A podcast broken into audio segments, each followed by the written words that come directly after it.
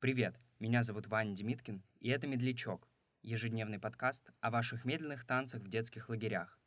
Один выпуск — это одна история, рассказанная нашими слушателями. А если и вы хотите поделиться своим опытом, в описании эпизода есть вся необходимая информация. Слушайте «Медлячок» вчера, сегодня и завтра.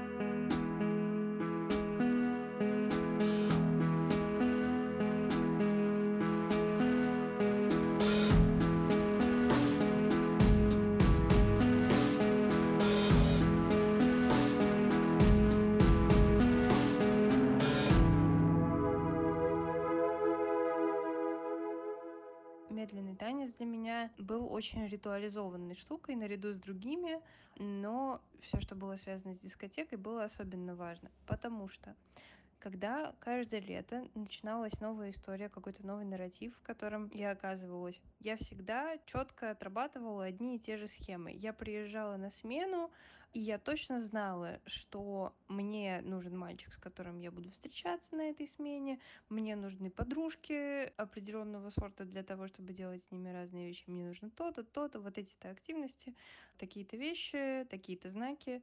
В общем, всегда я действовала, мне кажется, примерно по одной и той же схеме. Вот, что означало, что подготовка к медленному танцу, к факту медленного танца начиналась еще до того, как я ехала в лагерь. На этапе сборки чемоданов, когда ты отбираешь одежду, уже это все прокручиваешь, уже это все представляешь а, возможные варианты и так далее. И, в принципе, настраиваешь себя заранее на то, что одна ты стоять не будешь.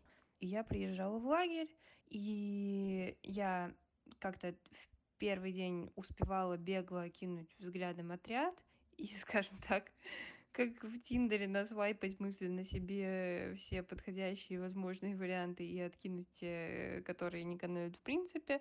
Вот, там у вас идет бешеный ком каких-то мероприятий, потом подходит все как бы к вот этому главному моменту, типа первой дискотеки. Вот это прям супер важно, потому что вы находитесь в режиме ограниченного достаточно времени, у вас есть от одной до трех недель, чтобы развернуть целую историю, успеть ее начать, продолжить и закончить.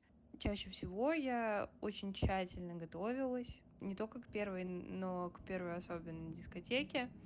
И начинала уже медленно прощупывать, во-первых, компании, чтобы гарантированно не стоять одной, когда будет медляк. А во-вторых, в принципе, первое, что требовалось, это найти такую нишу, в которой бы все время ощущалась принадлежность и вовлеченность во что-либо. То есть никогда не быть аутсайдером. В детстве у меня вообще не было такой потребности. Наоборот, нужно было занять позицию тут, позицию там и так далее.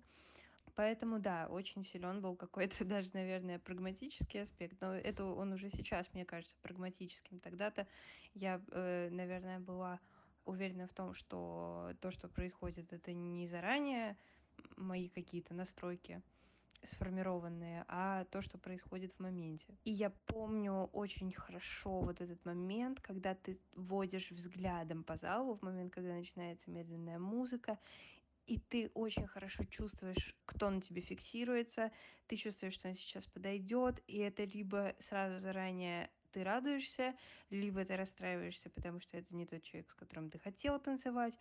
В общем, да, это вот этот момент коннекта, когда еще ничего не происходит, но ты уже знаешь, что оно сейчас произойдет. Ну, короче, забавно. Все как у взрослых, только сжато в три недели и в детском лагере.